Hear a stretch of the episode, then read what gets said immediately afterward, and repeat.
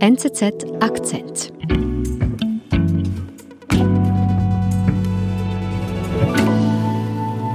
Die haben dann auf WhatsApp auch noch diskutiert, wer jetzt Schule schwänzen muss, weil irgendjemand musste halt dann morgens, gleich nachdem die Post kam, diesen Brief aus dem Briefkasten fischen. NZZ-Redakteur Andreas Babst hat lange recherchiert und er ist überrascht darüber, wie ausgeklügelt der Luzerner Jugenddrogenring funktionierte. Teil 1 Das Verteilsystem. Andreas, das idyllische Luzern und ein Jugenddrogenring, das sind Bilder, die passen für mich irgendwie nicht so zusammen. Das passt auch nicht zusammen, deshalb war die Geschichte auch interessant. Mhm, und ähm, du hast mit deiner Recherche vieles rausgefunden, was bisher nicht bekannt war. Wir sprechen nämlich über einen Fall, der vor einem Jahr für Schlagzeilen gesorgt hat, oder? Genau, das war im Herbst 2019. Mhm. Ähm, da kam eine Polizeimeldung um diesen Knallertitel äh, Luzerner Polizei deckt auf, gravierender Medikamenten- und Drogenmissbrauch von Jugendlichen und mhm. jungen Erwachsenen, Ermittlung gegen 50 Personen.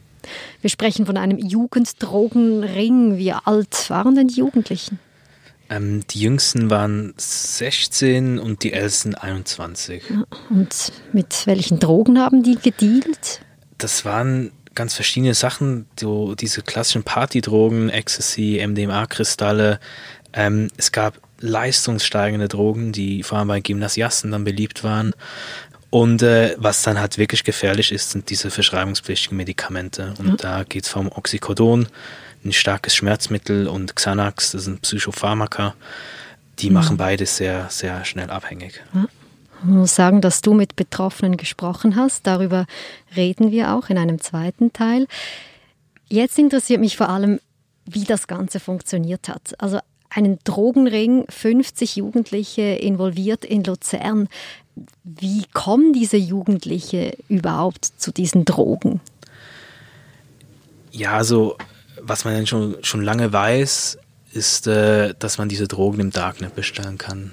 Interessanter ist, ist eigentlich der zweite Teil, bestellen ist einfach, das, die Drogen zu erhalten ist schwierig. Ja, das stelle ich mir aber auch schwierig vor, weil die Jugendlichen, die, die wohnen wahrscheinlich noch bei den Eltern, oder?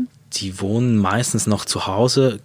Und wenn natürlich die echte Adresse draufsteht, da gibt es immer eine Chance, dass diese Drogen am Zoll ähm, rausgenommen werden. Mhm. Und wenn da eine Adresse draufsteht, ist dann, ähm, ist dann klar, wer, wer sie bestellt hat.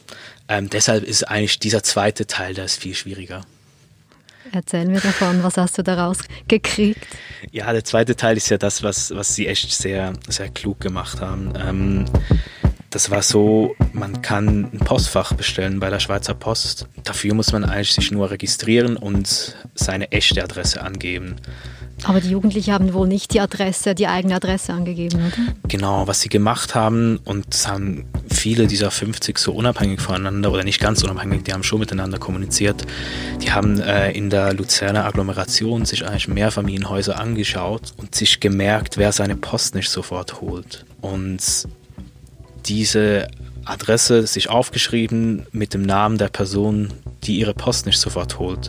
Und auf diesen Namen haben sie dann Postfach gelöst und dann wieder zwei, drei Tage warten ähm, vor das Haus warten, bis äh, dieser, dieser Brief ankommt mit der Bestätigung fürs Postfach. Mhm. Und den haben sie dann rausgefischt, ohne dass die Person, auf deren Namen dann Postfach, Postfach läuft, das überhaupt mitbekommen hat. Ähm, und ist auch mit einem gewissen Aufwand verbunden. Es gab dann eine Gruppe, das waren Gymnasiasten, die die haben dann auf WhatsApp auch noch diskutiert, wer jetzt Schule schwänzen muss, um dahin zu fahren und diesen, diesen Brief zu holen. Als du in deiner Recherche auf dieses ausgeklügelte System gestoßen bist, wie fest hat dich das überrascht? Ja, mich hat das schon überrascht. Ähm, mhm. Und allen, die gleich alt oder älter sind als ich, die hat es auch überrascht, denen ich das erzählt habe oder die einen Artikel gelesen haben. Wer es nicht überrascht hat, äh, sind Jugendliche. Ähm, mhm mir hat auch ein Jugendlicher aus einem ganz anderen Teil der Schweiz äh, halt gesagt, ja, das ist ja klar, ist ja, klar, wie, wie die das machen. Ähm, und das hat mich dann, dann halt schon überrascht, dass es nicht nur so ein, etwas ist, das in Luzern passiert, sondern dieses System mit den Postfächern ist offenbar breit bekannt.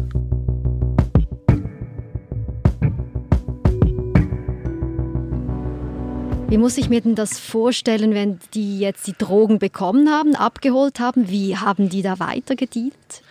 Da gibt es ganz coole Videos. Also allgemein gibt es total viele Fotos und Videos von all diesen Jugendlichen, weil sie sich halt immer gefilmt haben. Und das sind dann echt so, wie man sich das vorstellt, man kommt so, bekommt große Pakete heim und dann sitzen die da und packen das aus. Das sieht total unwirklich aus.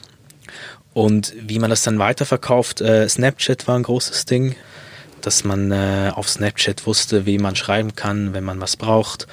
Ähm, es gibt in Luzern auch eine, eine Telegram-Gruppe, die ist öffentlich, da kann jeder beitreten und da kann man eigentlich reinschreiben, was man, was man will. Es geht in dem, im Fall dieser Telegram-Gruppe geht es vor allem um Marihuana.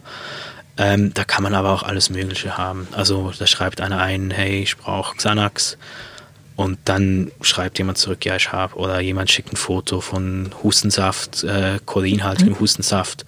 Kokain haben sie teilweise konsumiert, aber so Sachen wie Heroin oder Crystal Meth, das war für sie tabu und das gilt auch als uncool.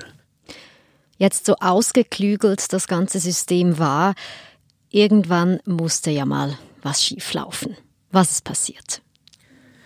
Ja, schiefgelaufen ist, äh, dass dann mehrere Luzerner eigentlich Pakete nach Hause bekommen haben plötzlich ähm, und die, die voll mit Drogen waren.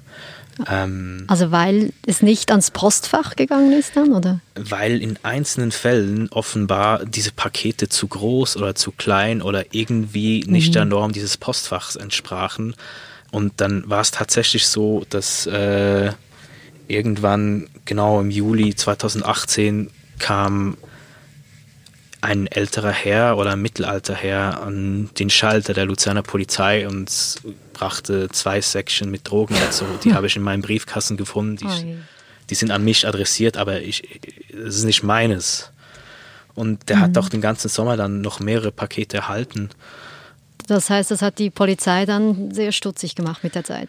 Genau, irgendwie mhm spätestens dann wussten die, dass, dass da irgendwas, irgendwas läuft, dass irgendwer, irgendwer Drogen bestellt. Das war auch nicht der einzige Person, die Drogen abgegeben hat. Da wurden auch am Zoll Pakete abgefangen und Briefe. Mhm. Und ja, die Polizei hat dann äh, angefangen, muss auch sagen, im Darknet zu ermitteln, ist total schwierig für, für einfach so eine Polizeistelle, die da nicht speziell speziell ausgebildete Leute für hat. Ähm, das heißt, einfacher war es dann tatsächlich diesen zweiten Teil irgendwie zu ermitteln, also die Postfächer zu beobachten und mal mhm. schauen, wer, wer holt denn da jetzt Pakete ab. Also die wurden auf frischer Tat dann auch ja, ertappt? Teilweise, ja. ja.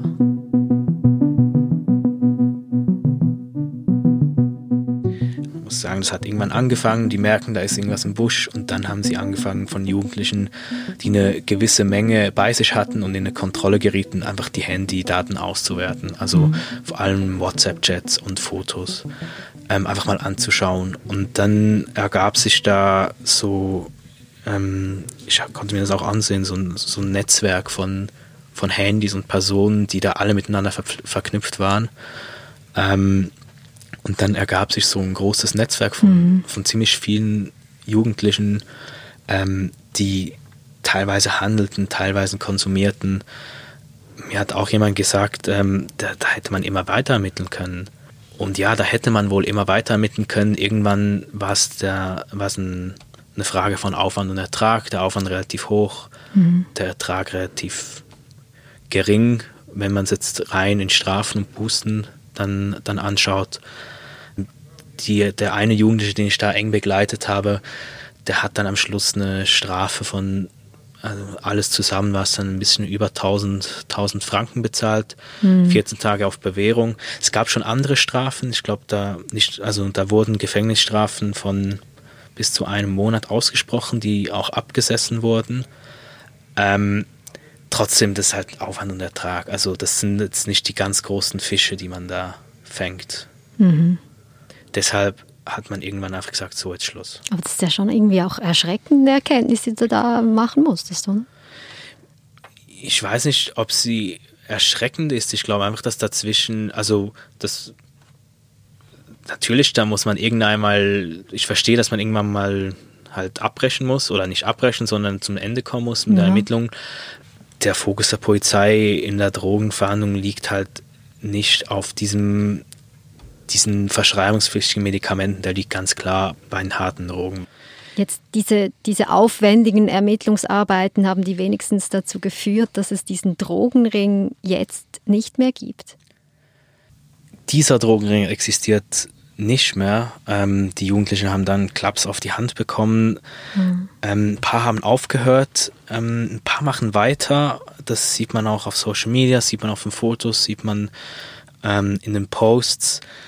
Und dass es weitergeht mit diesen Drogenbestellungen und diesem Konsum von verschreibungspflichtigen Medikamenten, darauf deutet halt das hin, was ich dann im Verlauf der Recherche weiter herausgefunden habe.